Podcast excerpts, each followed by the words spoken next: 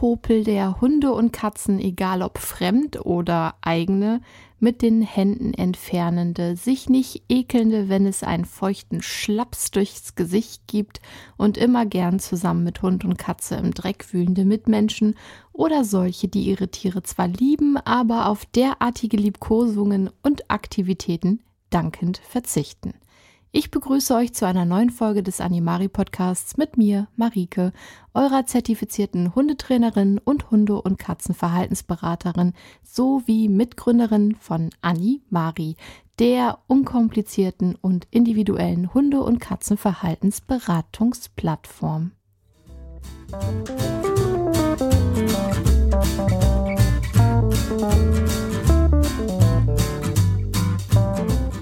Woche geht es mal wieder weiter mit einem Hunderasseprofil.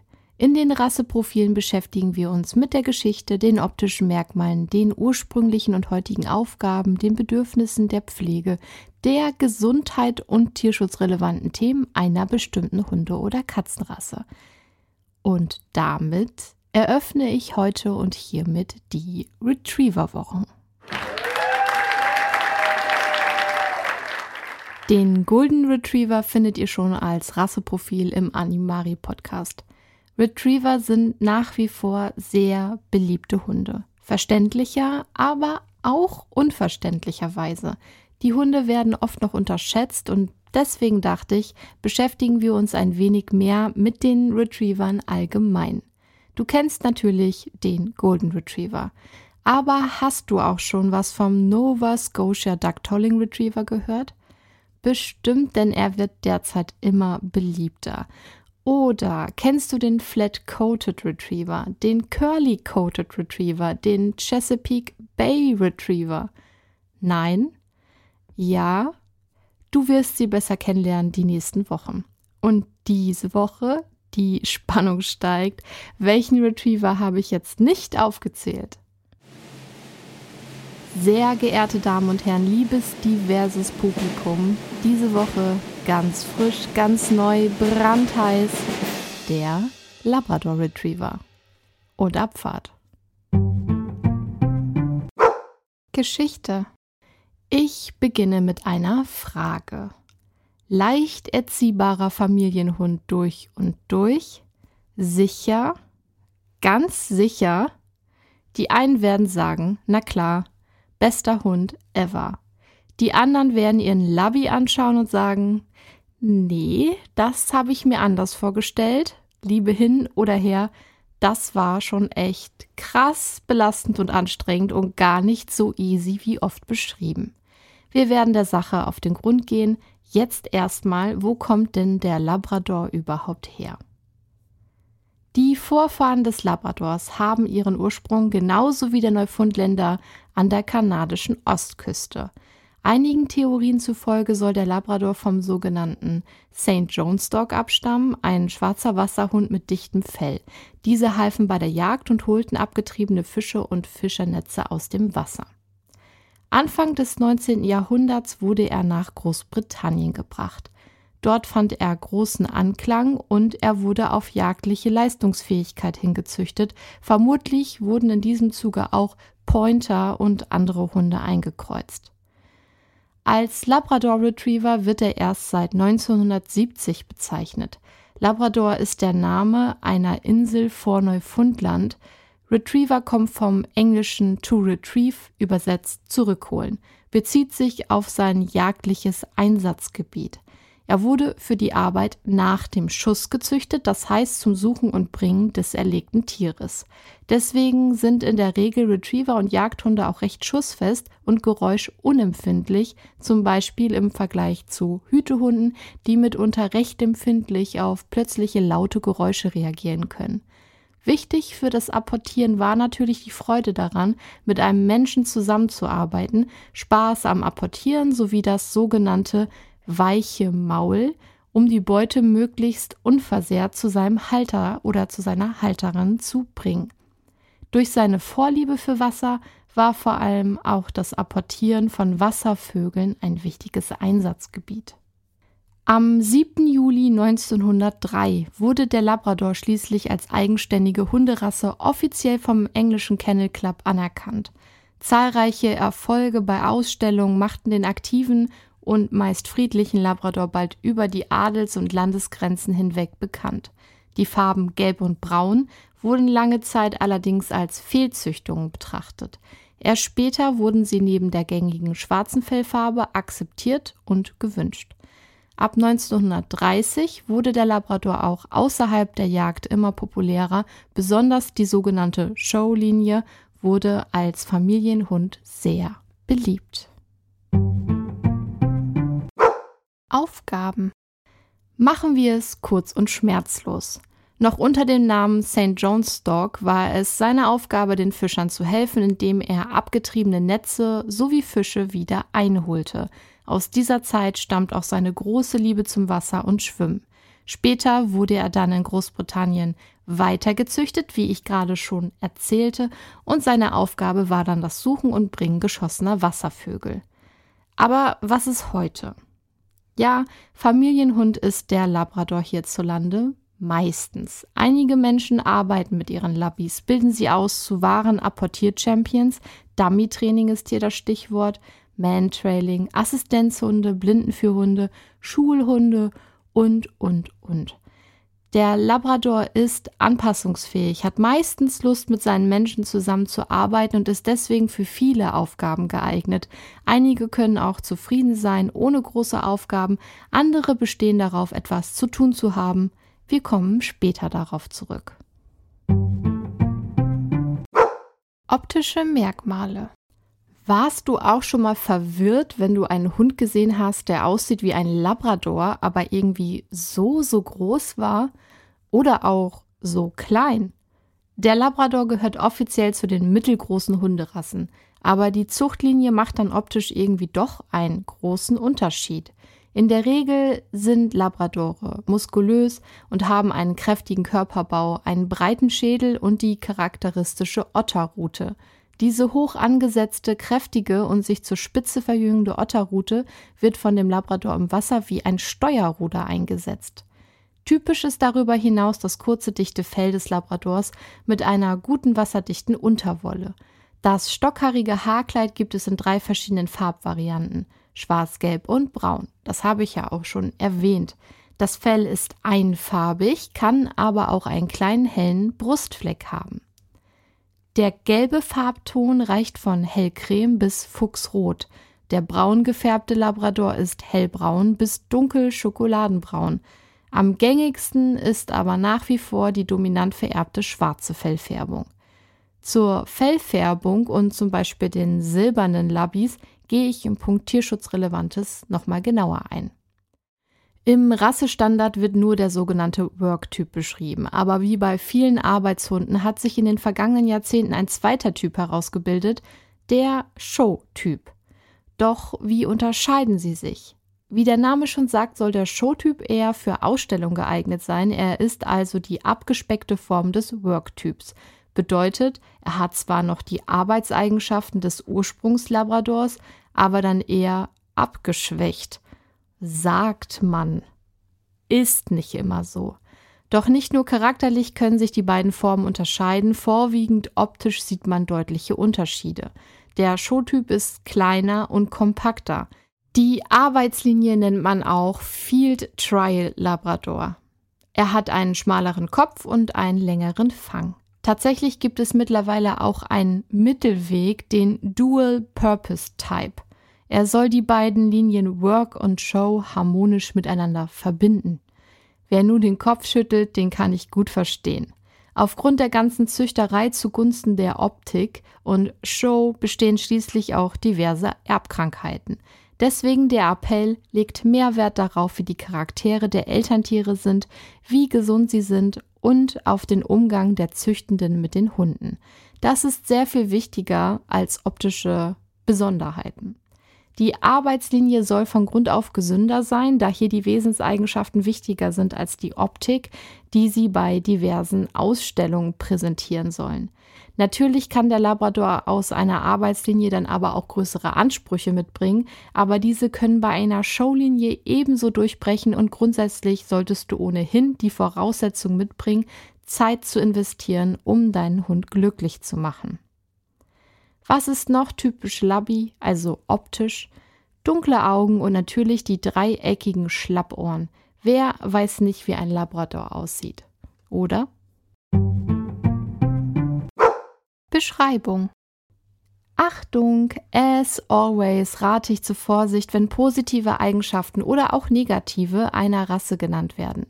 Es ist wahr, die Rassestandards beinhalten auch Wesenseigenschaften, doch ein Hund, der schlecht behandelt wird ob beabsichtigt oder aus Unwissenheit heraus, wird mit großer Wahrscheinlichkeit Verhaltensauffälligkeiten aufweisen. Informier dich, nimm die Erziehung nicht auf die leichte Schulter, hilf deinem Hund, egal welche Rasse, welcher Mix, sich in deiner Welt zurechtzufinden, indem du dich ausgiebig mit der hündischen Körpersprache und den rassespezifischen Eigenheiten auseinandersetzt. Und da wären wir wieder beim schlimmen Wort, beim Familienhund, beim sogenannten Anfängerhund. Ja, klar. Man sagt, der Labrador sei ein Anfängerhund und leicht zu erziehen. Dieser Aussage möchte ich vehement widersprechen. Man kann sagen, dass der Labrador ein in der Regel, ja, ein wirklich meistens sehr menschenfreundlicher Hund ist und auch wirklich anpassungsfähig. Oft ist er sehr leicht zu motivieren und mit Artgenossen bei guter Sozialisierung im Welpenalter verträglich. Ich habe auch schon andere Exemplare getroffen, das sei nun mal hier am Rande erwähnt. Doch auch ein Labrador braucht einen Menschen mit Hundeverstand. Weil die Rasse so beliebt ist, aufgrund des sogenannten Will to Please, der sogenannten Will-Gefallen-Eigenschaft, gibt es dementsprechend auch einige Rassevertreter, die sehr verhaltensauffällig sind. Denn der Labrador Retriever, der ist nicht nur freundlich, er ist auch einfach vielfach distanzlos. Er meint das natürlich überhaupt nicht böse, aber viele andere Hunderassen empfinden diese plumpe und auch teils sehr aufdringliche Art als ausgesprochen unangenehm und frech. Nicht nur anderen Hunden kann dieses Verhalten missfallen, auch viele Menschen, besonders die VertreterInnen, die mit Hunden ohnehin ihre Schwierigkeiten haben, mögen eine so überschwängliche, wenn auch gut gemeinte Begrüßung nicht. Man kann einem Labrador natürlich beibringen, sich zurückzuhalten, nicht alles und jeden vor überschäumender Freude zu überrennen, aber Bringt man nicht genug Zeit und Motivation mit und glaubt, dass dieser sogenannte Familienhund sich quasi selbst erzieht, dann ist man sowas von schief gewickelt. Man sagt der Showlinie nach, ruhiger zu sein, dafür aber auch etwas sturer. Ich mag den Ausdruck stur nicht so an dieser Stelle. Man sagt das so, aber ach, ich weiß nicht. Ein Hund aus der Arbeitslinie möchte aber mit großer Wahrscheinlichkeit sowieso mehr beschäftigt werden und eine Affinität zu Wasser, Schlammpfützen und Apportierspielen bringt fast jeder Labrador mit. Schon recht häufig habe ich beobachtet, dass gerade junge Familien mit einem Labby-Welpen oder auch pubertierendem Labrador große Probleme haben. Da der Labrador als sehr kinderfreundlich gilt, passt er halt so schön in die Familienidylle und dann einen Welpen in die Familie einzuführen, fühlt sich anfangs noch als geniale Idee an. Und das kann auch so sein. Allerdings gehört dazu in den meisten Fällen eben eine Portion Arbeit und ein ganz großer Strang starker Nerven, die viele Familien gar nicht aufbringen können. Die allerwenigsten Retriever werden einfach so nebenbei mitlaufen, auch wenn du das hier oder da schon vermeintlich gesehen hast. Diese Menschen, bei denen das so ist, haben entweder eine Menge Kraft und Zeit investiert oder aber sie haben sehr, sehr viel Glück gehabt. Der Labrador ist schließlich wie sehr viele andere Hunderassen ein Arbeitshund und kann sich ohne mentale und körperliche Auslastung schnell langweilen. Dann räumt er vielleicht den Tisch ab, Retriever sind im Allgemeinen sehr verfressen, pflügt regelmäßig den Mülleimer um oder zerkaut die Sofakissen. Ich möchte diesen wunderbaren Hund aber auch nicht schlecht reden. Er hat wunderbare Eigenschaften und mit den richtigen Menschen ist er ein treuer, loyaler, wunderbarer Begleiter, der auch hervorragend in eine Familie passen kann, die Zeit für ihn hat, mit Liebe, Geduld und Konsequenz erzieht und sein Temperament und überschwängliche Freude und Liebe zu schätzen weiß. Und jetzt verrate ich euch was. Die erste große Hundeliebe meines Lebens war ein Labrador. Dave. Der Hund von Freunden meiner Eltern. Grüße an dieser Stelle, falls ihr das jemals hören solltet. Oh ja, ich habe Dave wirklich sehr geliebt und Dave ist auch das gewesen, er lebt schon lange nicht mehr, was sich viele Menschen unter einem typischen Labrador vorstellen. Ich kann gar nicht mehr sagen, ob er besonders überschwänglich gewesen ist. Ich habe das so zumindest nicht in Erinnerung. Und wenn ich ihn mit dem Dobermann anderer Freunde meiner Eltern vergleiche, dem Paul, dann würde ich sagen, nein, Dave war ein in sich ruhender, sehr freundlicher Hund. Kinderlieb, ja, auf jeden Fall. Verspielt, ja, aber nicht unermüdlich. Verfressen, kann ich gar nichts mehr zu sagen. Ich weiß, dass er sein Essen geliebt hat und sein Trockenfutter immer mit Wasser, Ei und anderen Leckereien so vermatscht wurde.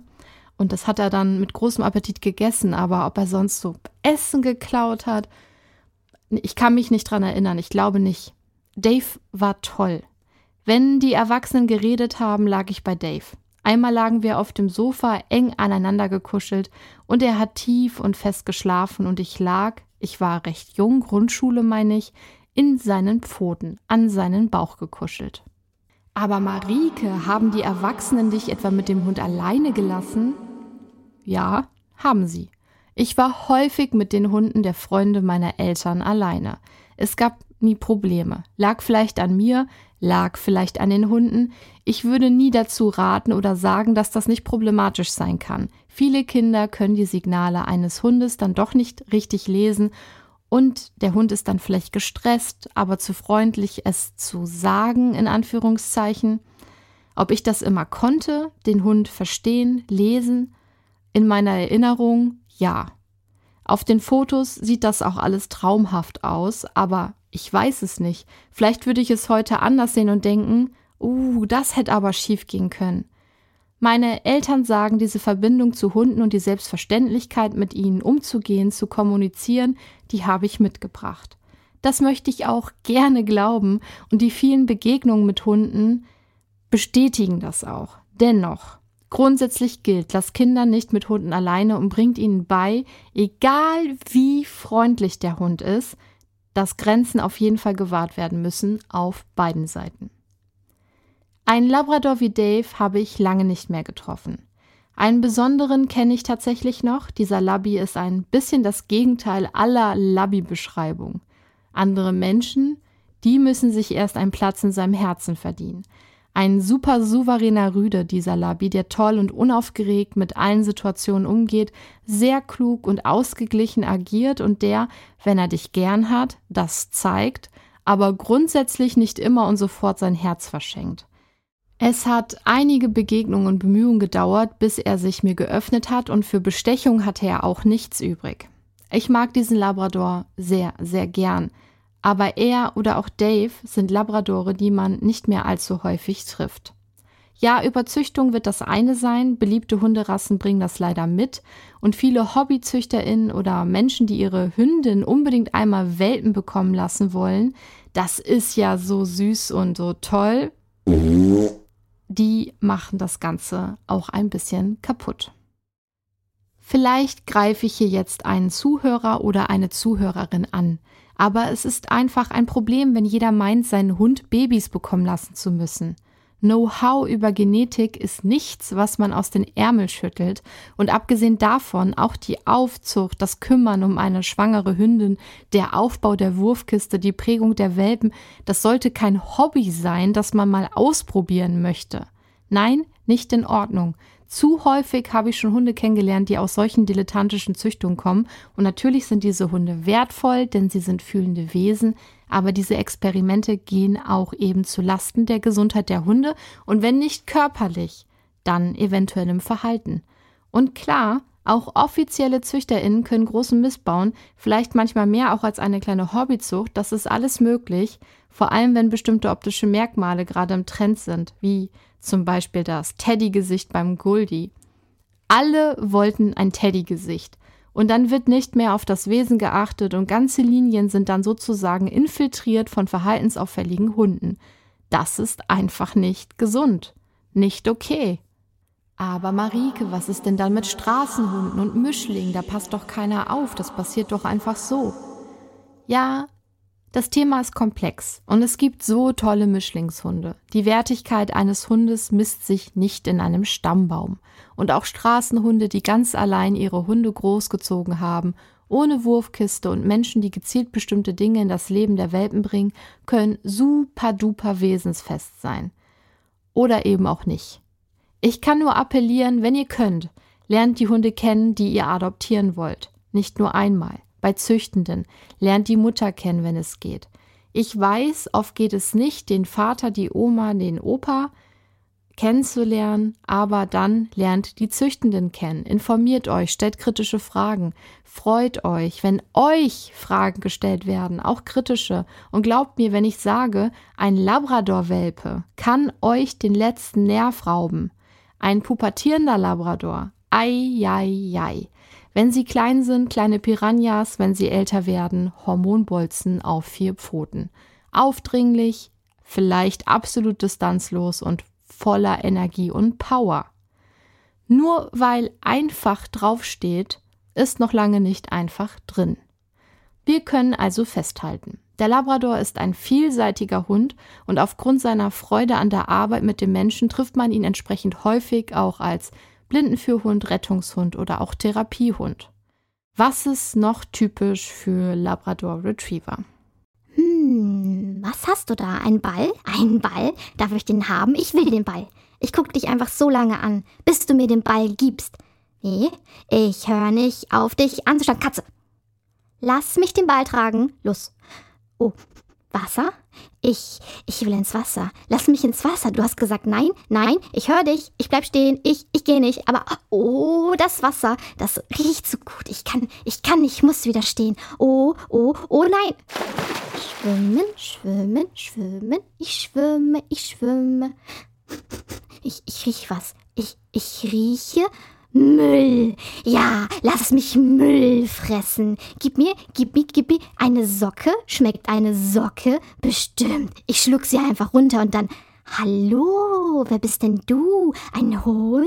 Ein anderer Hund? Wer bist du? Hallo, hallo. Ich mag dich. Magst du mich auch? Du magst mich auch, oder? Komm, lass uns spielen. Lass uns. Ich will an deinem Popo schnüffeln. Lass mich. Komm schon, lass mich. Nun lass mich doch mal. Reg dich nicht so auf, ich mein's ja nicht so. Oh, ich rieche. Du pfeifst? Oh, du rufst. Oh ja, der Ball, der Ball, genau. Ich. Katze. Ich muss den Ball tragen. Gibst du mir den Ball? Nein, nicht alle Labis sind so. Ich scherze ein wenig. Ein Labrador kann super abrufbar sein, kann total toll auf dich reagieren, sich ständig mit dir verbinden, nachfragen und klasse kommunizieren. Junge Labradore im Training erlebe ich aber oft genauso wie gerade überspitzt dargestellt. Das Hirn am Überblubbern und super verfressen. Ja, die Verfressenheit des Labradors ist ein bekanntes Merkmal dieser Hunderasse. Labradore sind für ihre Liebe zum Essen und ihre Futterbegeisterung bekannt. Dieses Verhalten ist oft genetisch bedingt und hat historische Wurzeln in ihrer Funktion als Arbeitshunde weil sie haben Beute apportiert, haben mitgearbeitet und haben als Belohnung Futter bekommen. Der Labrador Retriever hat einen ausgeprägten Appetit, eine hohe Motivation für gutes Verhalten oder erfolgreiche Aufgaben belohnt zu werden. Hey, das ist super. Wenn du über Futter arbeiten kannst, dann mach das, nutz die Chance. Nicht mit jedem Hund geht das. Und ähm, ich hatte es eingangs schon mal erwähnt, also ganz am Anfang dieser Folge das weiche Maul. Retriever haben eine sehr sanfte Art, Dinge in ihrem Maul zu halten, sei es beim Apportieren von Spielzeug, bei der Jagd oder beim Tragen von Gegenständen. Die allermeisten Retriever-Labradore werden Wasser lieben und eben auch Dinge in ihrem Maul. Nimm es deinem Labby deswegen nicht übel, wenn er in der Wohnung ständig alles Mögliche hin und her trägt. Gib ihm dann vielleicht Dinge, die er tragen darf. Das ist eben eine Aufgabe, die er schon so lange erfüllt. Und deswegen fasse ich jetzt nochmal zusammen. Du wirst sehr schnell merken, wie viel reaktionsstärker und ausgeglichener dein Labrador sein kann, wenn er geistig und körperlich gefördert wird. Und da kommen wir auch schon zum nächsten Punkt. Bedürfnisse. Wiederholungen sind gut, Wiederholungen brauchen wir, um zu lernen, egal ob wir Menschen sind oder Hunde. Wie schon erwähnt, ist der Labrador ein sehr beliebter Familienhund und gilt als Anfängerhund und hierzu habe ich schon Stellung bezogen. Noch einmal erwähnen möchte ich an dieser Stelle, dass auch ein Labrador sich nicht von selbst erzieht. Er wird recht groß, kräftig und gerade in der Teenagerzeit wird er seine Grenzen vielleicht austesten. Das ist auch immer so ein bisschen schwierig so zu formulieren.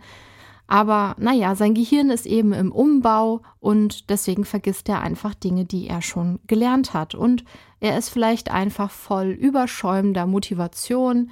Dazu kommt dann vielleicht noch ein Sexualtrieb. Also es wird dich wahrscheinlich viel Arbeit kosten, ihm abzugewöhnen, jeden fremden Menschen und jeden fremden Hund überschwänglich als besten Freund zu begrüßen.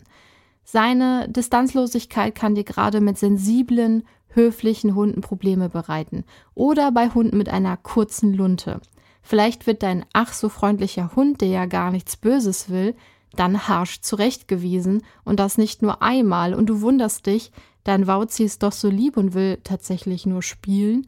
Vor allem, wenn der Gegenüber, egal ob jetzt Hund oder Mensch, eher verunsichert und schüchtern ist, solltest du ein gutes Auge haben, das erkennen und einschreiten, auch wenn es dein Labi vermeintlich nur gut meint.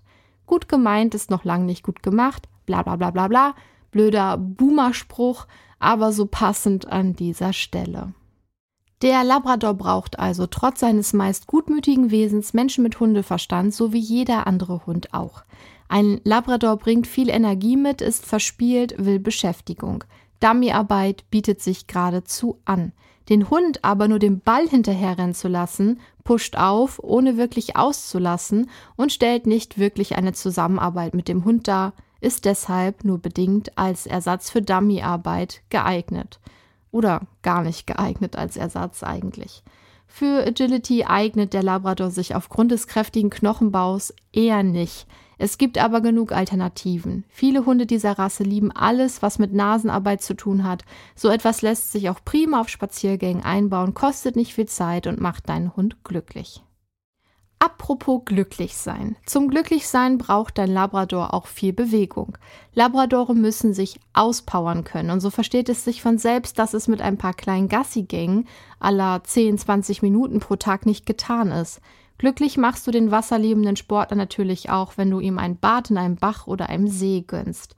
Das lässt sich meistens auch nicht vermeiden. Er wird vielleicht schneller im Wasser sein, als du schauen kannst, wobei ich auch ein paar seltene Exemplare in meiner Arbeit mit Hunden kennengelernt habe, die weder Lust auf Wasser noch aufs Apportieren hatten. Hier gilt wie immer, Ausnahmen bestätigen die Regel. Denk aber daran, altersgemäß zu trainieren. Bei Hunden, die als anspruchsvoll beschrieben werden, was ihren Bewegungsdrang angeht, machen viele Menschen den Fehler, den Hund praktisch mit Input und Bewegung und Auslastung voll zu stopfen. Das ist nicht nur schlecht für die Knochen, die sich vielleicht auch noch im Wachstum befinden und so zu stark beansprucht werden, sondern kann zum Beispiel ein kleines Welpenhirn auch sehr schnell überfordern. Erkundige dich genau, mit welchem Alter du deinen Hund wie viel zumuten kannst und solltest. Du wirst wahrscheinlich überrascht sein, wie gering die Empfehlungen in den ersten Lebensmonaten sind. Aber glaub mir, es ist dennoch anstrengend genug. Pass also das Training immer an den Vierbeiner an, ohne ihn geistig oder körperlich zu überfordern. Zudem gehört natürlich zu einem friedlichen, entspannten Zusammenleben die Erziehung dazu. Die richtige Erziehung ist der Grundpfeiler im Leben von Mensch und Hund aber nicht nur die Erziehung, sondern vor allen Dingen die Beziehung, weil ohne Beziehung keine Erziehung. Wichtig ist, dass du zwar konsequent, aber liebevoll erziehst. Dein Hund wird viel eher auf positive Verstärkung wie Lob oder auch mal ein Leckerchen reagieren, als auf übertriebene Strenge oder Härte, vor allem weil die meisten Retriever alles für ein paar Leckereien tun würden. Hier mit positiver Verstärkung zu arbeiten ist mit großer Wahrscheinlichkeit ein leichtes. Tierschutzrelevantes. Wie angekündigt bei dem Punkt optische Merkmale gehe ich jetzt nochmal genauer auf die Farbsituation ein. Die Internationale Weltorganisation der Kynologie, der FCI und die jeweiligen Rassevereine des Ursprungslandes einer Hunderasse spielen immer eine maßgebliche Rolle bei der Festlegung von den sogenannten Rassestandards, die auch die Fellfarben jeder Rasse definieren. Ein solcher Standard ist beispielsweise für den Labrador festgelegt und das habe ich ja schon gesagt, du erinnerst dich, die Farben Schwarz, Gelb und Schokobraun sind hier festgelegt. Gut, das haben wir ja schon alle verstanden und auch, auch schon alle diese Farben gesehen, wobei man wahrscheinlich am häufigsten Schwarz und auch Braun ist mittlerweile sehr beliebt antrifft. Zumindest ist das mein Eindruck. Diese Farbstandards basieren oft auf langjährigen Traditionen, können jedoch bei Diskussionen über die Zucht außerhalb der FCI zu Kontroversen führen. Und das müssen sie auch. Das Festhalten an Tradition hat so oft einfach in allen möglichen Lebensbereichen große Nachteile. Ein Beispiel hierfür ist nun mal der Labrador Retriever, bei dem durch das Einbringen des Delusion-Gens neue Farben entstanden sind, die von einigen Zuchtverbänden innerhalb des FCI nicht anerkannt werden, hauptsächlich aufgrund potenzieller gesundheitlicher Risiken für die Hunde. Habe ich jetzt Delusion gesagt? Das ist, glaube ich, völlig verkehrt. Ich glaube, das heißt Jetzt weiß ich nicht mehr, was ich gerade gesagt habe. Dilution? Dilution ist falsch. Dilution heißt es. Das Dilution gehen oder auf Deutsch auch einfach Dilution gehen. Das heißt übersetzt tatsächlich einfach nur Verdünnung. Es gibt also Rassen, bei denen die durch das Dilution-Gen entstandene Farben in der Zucht innerhalb der FCI erlaubt sind, wie zum Beispiel beim Weimaraner oder der deutschen Dogge. Der Begriff Silber oder Blau, Silver oder Blue wird verwendet, um Hunde mit einem mausgrauen bis anthrazitfarbenem Fell zu beschreiben. Obwohl manche Menschen diese Farben ästhetisch ansprechend finden, können für die Hunde mögliche Auswirkungen katastrophal sein. Das Dilution-Gen führt zur Entstehung der Farbe Silber, die die ursprüngliche Fellfarbe auffällt. Bei Labrador bedeutet das, dass aus Schokobraun Silber wird, aus Schwarz Charcoal und aus Gelb Champagner. Hunde mit diesen durch das Dilution Gene erzeugten Fellfarben können bestimmte Krankheitsbilder aufweisen. Mögliche Krankheitssymptome bei Hunden mit diesen Farben sind Immunschwäche, geringere Lebenserwartung, Leber- und Nierenversagen sowie Fellverlust und oder Hautexzeme. Die Auswirkungen auf die betroffenen Hunde sind extrem, beeinträchtigen das Verhalten, die Konzentration und die Lebensqualität erheblich. Ein normales Hundeleben ist für Hunde mit diesen Symptomen nicht möglich. Wie erwähnt, tritt das Dilution Gen bei vielen weiteren Hunderassen auf, darunter auch beim deutschen Dobermann, bei dem die durch dieses Gen verursachte Erkrankung als Blue Dobermann Syndrom bekannt ist. Die Zucht von blauen Dobermännern ist nicht nur untersagt, sondern fällt sogar unter das Qualzuchtverbot gemäß 11b des Tierschutzgesetzes. Da das Dilution Gen einem autosomal rezessiven Erbgang folgt, müssen immer zwei defekte Allele vorhanden sein, um eine verdünnte Fellfarbe zu erzeugen. Zwei. Das ist ein Unterschied zu der Mehlfärbung, dazu komme ich gleich. Nicht alle Hunde mit verdünnter Fellfarbe erkranken an diesen Krankheiten, wie zum Beispiel der CDA, der Caninen-Dilute Alopecia. Interessanterweise sind nicht nur einzelne Hunde einer Rasse, sondern auch ganze Rassen teilweise nicht betroffen. Ein Beispiel hierfür ist der Weimaraner, bei dem das Rassemerkmal die verdünnte braune Farbe ist. Warum die Verdünnung beim Weimaraner offenbar keine negativen Konsequenzen hat, ist noch nicht ganz genau geklärt. Es wird vermutet, dass dies daran liegt, dass bei dieser Rasse diejenigen Gene fehlen, die in Wechselwirkung mit dem Dilution Gen zu der farbmutanten Alopezie führen. Fellaufhellung. Das haben wir doch schon mal gehört, nicht wahr? Wie war das denn mit der Merlfärbung? Ist das nicht auch eine Fellaufhellung? Ja, Merl und Dilution sind genetische Faktoren, die die Farbe des Fells bei Hunden beeinflussen, aber es sind unterschiedliche Mechanismen mit verschiedenen Auswirkungen. Merl ist ein Muster, das Flecken oder Marmormuster im Fell erzeugt. Es tritt auf, wenn ein Hund ein Merl-Allel von einem Elternteil erbt. Das Merle-Muster kann in verschiedenen Farben auftreten, darunter grau, blau, rot und schwarz. Typischerweise sind die Flecken in verschiedenen Schattierungen der Grundfarbe gehalten. Hunde mit zwei Kopiden des Merl-Allels, also Homozygot-Merl, können gesundheitliche Probleme haben. Nee, die können nicht, die haben gesundheitliche Probleme und werden als Doppelmerl oder weißer Merl bekannt, benannt. Ja, und dazu gehören auch Gehör- und Sehstörungen. Und dann eben die Dilution. Die Dilution bezieht sich auf die Verdünnung der ursprünglichen Fellfarbe im Ganzen und das geschieht durch das Vorhandensein des D-Locus und kann verschiedene Farben beeinflussen. Das Dilution Gen beeinflusst die Intensität der Pigmentierung im Fell, wodurch die Farbe heller und blasser wird. Sowohl Merl als auch Dilution sind genetische Variationen bzw. Defekte, die in bestimmten Rassen gewollt oder auch teilweise ungewollt auftreten können. Bei der Zucht ist es entscheidend, verantwortungsbewusst mit diesen Genen umzugehen, um potenzielle gesundheitliche Probleme zu minimieren. Doppelmerlverpaarungen sind in Deutschland aus gutem Grund verboten. Um eine dilute Färbung zu bekommen, müssen aber zwei Allele defekt sein.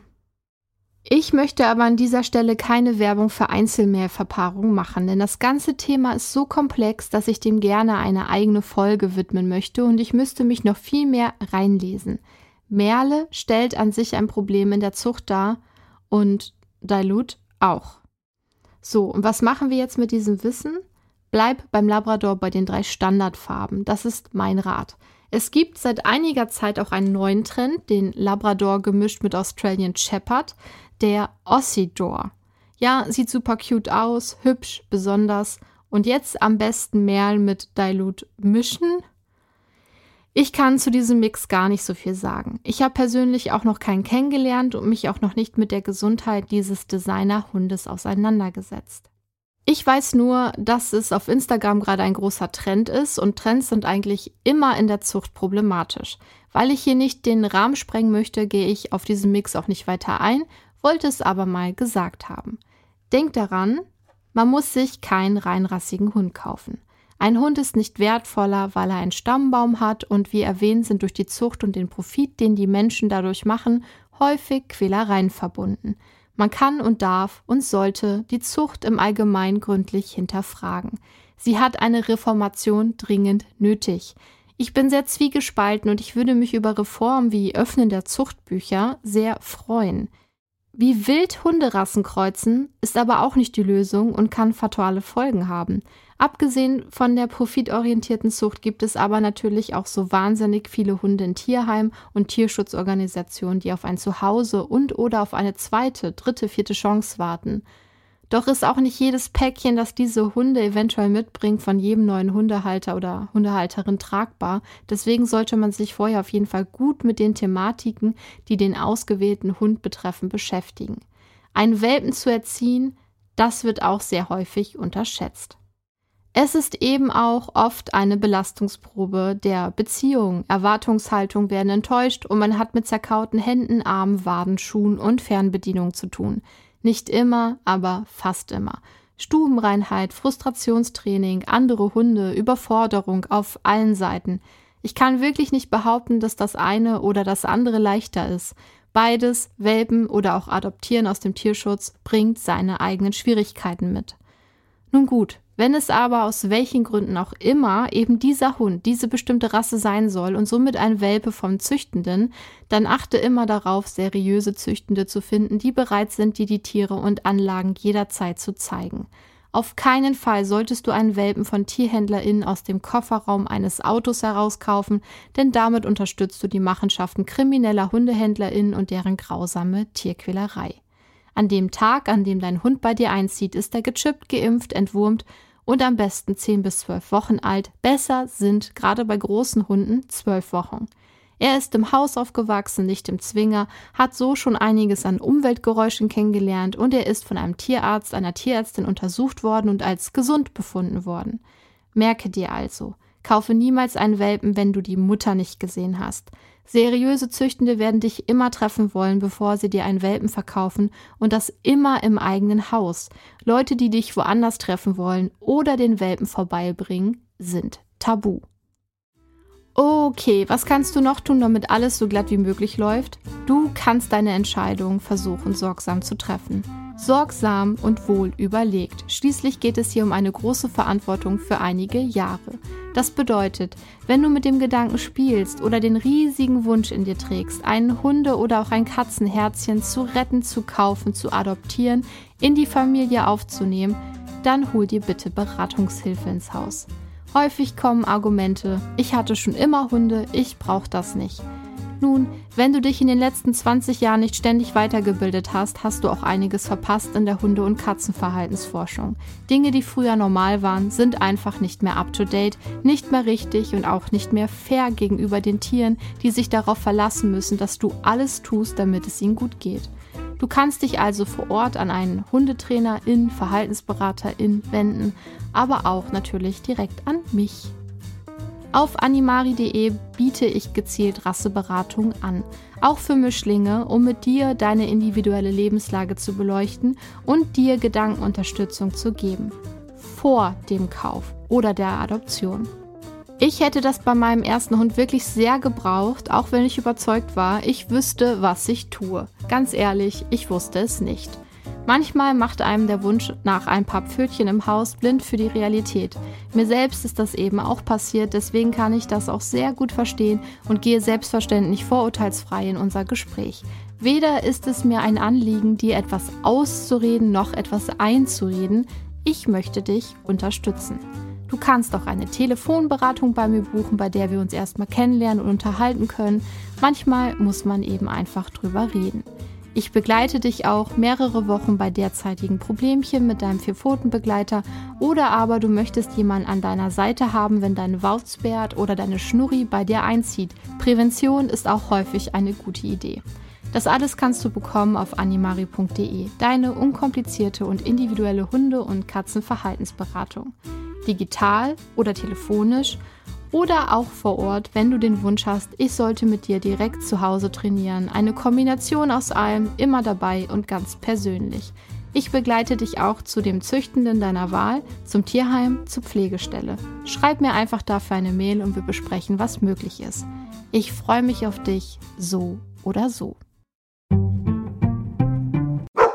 Pflege Labradore haben eine doppelte Fellstruktur mit einer dichten, wetterfesten Außenschicht und einer weichen, isolierenden Unterwolle. Dieses Fell schützt sie vor den Elementen und ermöglicht es ihnen auch im kalten Wasser zu arbeiten, was sie zu ausgezeichneten Schwimmern macht. Aufgrund der dichten Beschaffenheit des Fells und seiner wasserabweisenden Eigenschaft neigt das Fell des Labras dazu, nicht stark zu verfilzen. Das macht die Fellpflege unkompliziert. Ein bis zweimal die Woche das Fell zu bürsten, um lose Haare zu entfernen, reicht vollkommen aus. In der Zeit des Fellwechsels ist es wahrscheinlich sinnvoll, ausgiebiger und öfter mal die Bürste zu schwingen. Das wird dich aber kaum vor Haaren in deiner Wohnung schützen. Er haart einfach recht stark, der Labi. Es sind diese kleinen, harten Härchen, die überall festhängen, weil sie eben hart sind und sich gerne in Klamotten festhaken. Das ölige Fell des Labradors ist eine charakteristische Eigenschaft, die zu ihrer Wasserbeständigkeit beiträgt. Das Fell enthält Teigdrüsen bzw. die Haut, die ein öliges Sekret produzieren. Dieses Öl schützt das Fell vor Wasser, isoliert gegen Kälte und schützt auch vor Hautproblemen. Es verleiht dem Labrador aber auch einen spezifischen charakteristischen Geruch. Schnupper mal an einem. Ich mag's, aber nicht jeder mag's. Warum das Fell des Labradors öliger ist als das einiger anderer Rassen, naja, das liegt halt in der Zuchtgeschichte und ihrer Funktion als Arbeitshunde. Mal abgesehen von dem Bürsten ist es natürlich essentiell, seinen Hund regelmäßig zu untersuchen und abgesehen von der Fellpflege gehört zu der Routine, die jeder Hund lernen sollte, die regelmäßige Kontrolle der Augen, Pfoten, Ohren, Krallen und Zähne. Das ist wichtig, damit der Hund lernt, sich überall anfassen zu lassen. Natürlich dient es auch dazu, Entzündung, Verletzung oder ähnliche Gefährdung schnell zu erkennen und dementsprechend handeln zu können. Gesundheit. Verbreitet beim Labrador Retriever sind erbliche Erkrankungen des Bewegungsapparates wie Hüftgelenksdysplasie, Ellbogendysplasie und Osteochondrosis, eine Störung bei der Umwandlung von Knorpel zu Knochen, um nur einige zu nennen. Auch Augenkrankheiten wie progressive Retinaatrophie, das ist das Absterben der Netzhaut, oder der hereditäre Katarakt können beim Labrador vorkommen. Aus diesem Grund sollte man sich beim Kauf eines Labrador-Welpen in jedem Fall tierärztliche Befunde der Eltern vorlegen lassen. Zuchttiere müssen nämlich regelmäßig auf Augenkrankheiten getestet werden, sodass der Befund halbwegs aktuell sein sollte. Bei der Labrador-Myopathie handelt es sich um eine rassespezifische erbliche Muskelerkrankung. Diese Erkrankung äußert sich typischerweise ab einem Alter von drei bis vier Monaten. Bis zu einem Alter von etwa einem Jahr verläuft diese Erkrankung beim Labrador dann progressiv, stabilisiert sich dann aber. Symptome einer Labrador-Myopathie sind unter anderem schnelle Ermüdung bei Belastung, Muskelatrophie und der Verlust des Patellasenreflexes. Weitere Erbkrankheiten können sein Epilepsie, die in erster Linie bei Hündinnen auftritt, aber auch Rückenmarkserkrankungen mit Lähmungserscheinung und Bewegungsstörung, Neigung zum Umfallen und eine Fehlbildung der Harnleiter, das sind alles typische Krankheiten des Labradors. Aufgrund ihrer hängenden Ohren sind Labradore anfällig für Ohrentzündung, Regelmäßige Prüfung und eine angemessene Pflege, einschließlich Reinigung und Trocknen der Ohren, können dazu beitragen, Infektionen zu vermeiden. Schnüffel vielleicht auch mal am Ohr, wenn dein Hund das zulässt. Pass auf, weil kopfnah und wenn der Hund das nicht mag und so, kann schnell ins Auge gehen. Aber wenn das Ohr so süßlich häfig riecht, dann das, hm, das sollte nicht so sein. Dann vielleicht mal einen Tierarzt, eine Tierärztin drüber schauen lassen. Einige Labradore können anfällig für Hautallergien sein, die durch Futter, Umweltfaktoren oder auch Flohbisse verursacht werden können. Labradore neigen dazu, ein Gewicht zuzunehmen, da sie oft futterbegeistert sind. Übergewicht kann zu verschiedenen Gesundheitsproblemen führen, einschließlich Gelenkproblemen, Diabetes und Herzproblemen. Eine ausgewogene Ernährung und regelmäßige Bewegung sind hier natürlich entscheidend, um das Gewicht zu kontrollieren. Selbstverständlich solltest du deinen geliebten Vierbeiner impfen lassen, und zwar gegen die gängigen Infektionskrankheiten wie Staupe, Parvovirose, Leptospirose und Tollwut. Das ist zumindest meine Meinung. Dein Hund sollte dazu regelmäßig beim Tierarzt vorgestellt werden, damit alle wichtigen Vorsorgeuntersuchungen durchgeführt werden können.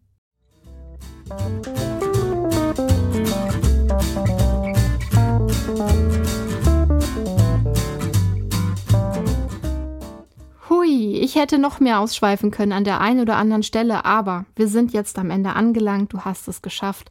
Doch natürlich nur am Ende dieser Folge. Nächste Woche geht es weiter mit einem anderen Retriever. Um welchen wird es hier wohl gehen?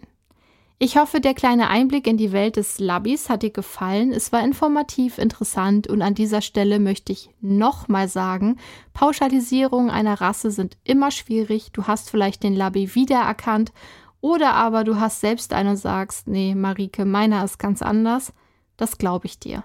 Es wird aber auch viele geben, die sagen werden, ja, genau so, zu 90 Prozent getroffen. Ich hoffe, jeder versteht, dass Zucht natürlich Eigenschaften mitbringt, die sozusagen reproduziert werden. Nicht nur optisch, aber jeder Hund natürlich darüber hinaus Umweltreizen, eurer Erziehung, eurer Bindung und so viel mehr ausgesetzt ist und natürlich auch einfach seine eigene Persönlichkeit mitbringt. Das war mir wichtig nochmal zu erwähnen. Eure Anregungen, Kritik und Wünsche sind willkommen und die könnt ihr entrichten, indem ihr eine Mail schreibt an podcast.animari.de oder ihr versucht es auf Instagram oder Facebook, da findet ihr mich unter animari-official.